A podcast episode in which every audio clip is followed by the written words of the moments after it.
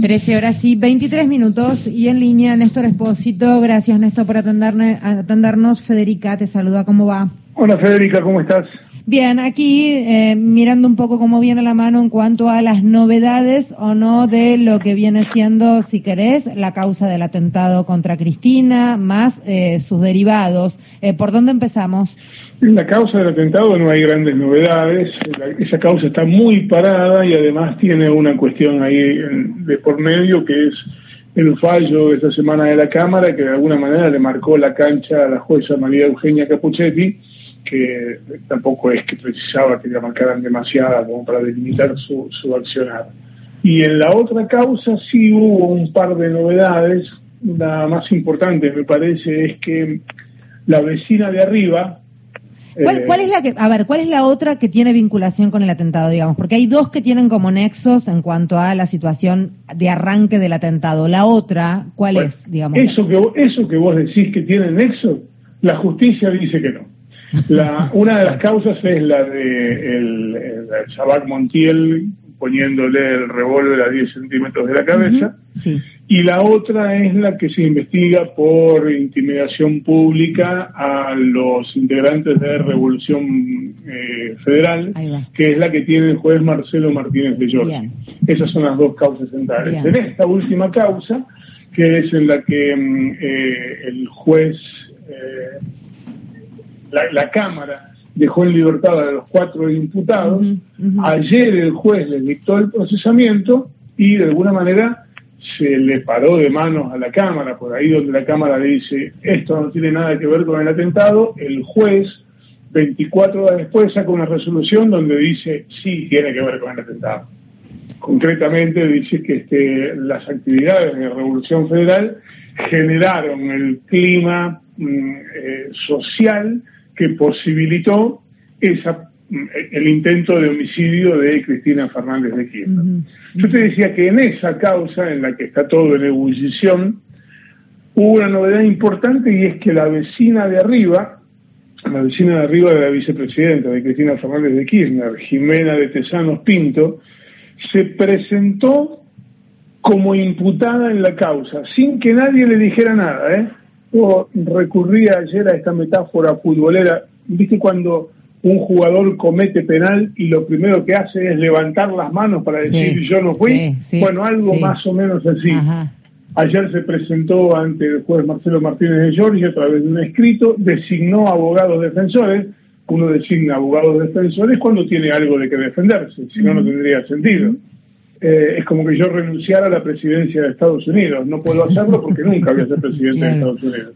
Bueno, entonces se presentó y designó a un abogado. ¿Cuál es ese abogado? Es el abogado eh, Sarubi, es el mismo abogado de la hija de Coco Basile, y detrás de esa defensa se divisa la figura del abogado Fernando Soto, el abogado que fue asesor de Patricia Bullrich que fue el defensor de Luis Chocobar. Yo hablé con Soto y le pregunté si él tenía algo que ver con la defensa, me dijo que no.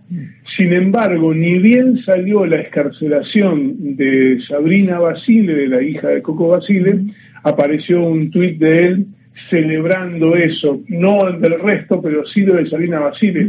A lo mejor tiene una relación familiar o es hincha de boca y se acuerda de cuando Basile nos sacaba campeón todos los años.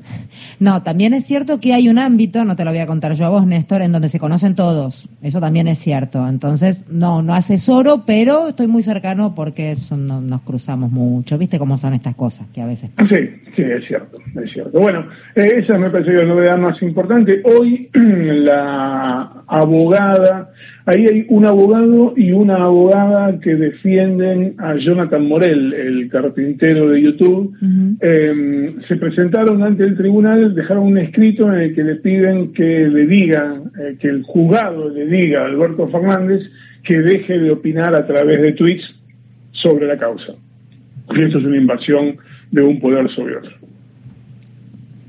Estoy hablando en serio. ¿eh? Eh, no, no, no, se me rían, estoy hablando en serio, porque estoy diciendo eso en serio. No, está, claro eso.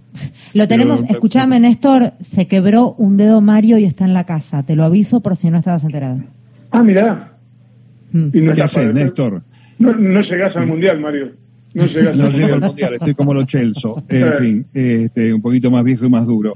No, quería decirte que con relación al tema de Tesanos Pinto, recordemos también que hay un vínculo, ella militó, formó parte de Republicanos Unidos, el partido de López Murphy, y después está el otro circuito por el cual te quería preguntar sobre ese centro de estética de una de las asesoras de Milman, ex eh, candidato Miss este, Argentina, eh, que están investigando algo con relación a eso. Mira, eso una, fue una presentación que hicieron los abogados José Ubeira y Marcos Aldazábal ante la jueza Capuchetti. Eso sí es en el expediente central, en el expediente por el intento de magnicidio. Ahí lo que encuentran es una vinculación entre esta secretaria de Milman que estuvo con él eh, en, en, Casablanca, en la confitería Casablanca, cuando otro asesor dice haber escuchado a Milman decir cuando la maten yo voy a estar camino a la costa.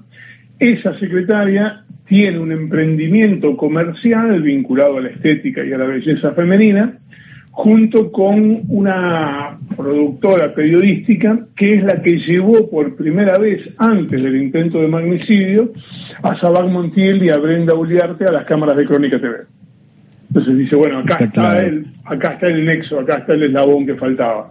Eh, por ahora es solamente esa denuncia, no han, no han avanzado en esa línea de investigación, que a priori parece tanto forzada, pero bueno, eso tiene que surgir, descartarse, confirmarse después de una investigación muy exhaustiva que no parece que estuviera ocurriendo. Eh, Néstor, como para redondear y despedirte ya, no robarte más tiempo, eh, volvamos a la vecina y esta presentación que para los que no estamos en el mundo de, de estas vericuetos eh, con abogados y demás, no entendemos un pomo. ¿Uno qué hace? Uno va, se presenta y dice, ¿qué tal? Te presento a mi abogado porque tengo miedo de que me impliquen. ¿Cómo es? ¿Cuál es el...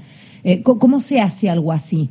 El escrito tiene menos de una carilla, media carilla y dice, por mi propio derecho vengo a designar a mi abogado defensor, eh, Héctor Sarubi, eh, y autorizo a fulano y a Mengano a que accedan al expediente digital. Es todo lo que dice, pero uno se, cuando se presenta y presenta al abogado defensor, lo que hace es tácitamente asumir que hay o puede haber una imputación en su contra. Eso es todo lo que pasó. Se presentó sin que nadie la llamara, sin que nadie la convocara, sin que nadie la notificara. Se presentó y dijo, buenas, acá estoy, este es mi abogado defensor. Eh, ¿Suena lógico lo que hizo? No, no. Ok, bien. Quedó clarísimo. Me gusta cuando es tajante, cuando es concreto. Me gusta esta cosa de Néstor, que es como muy determinante. Bien, Néstor. Muchísimas gracias. Un beso. Beso. Eh, Néstor Espósito, como siempre, clarísimo.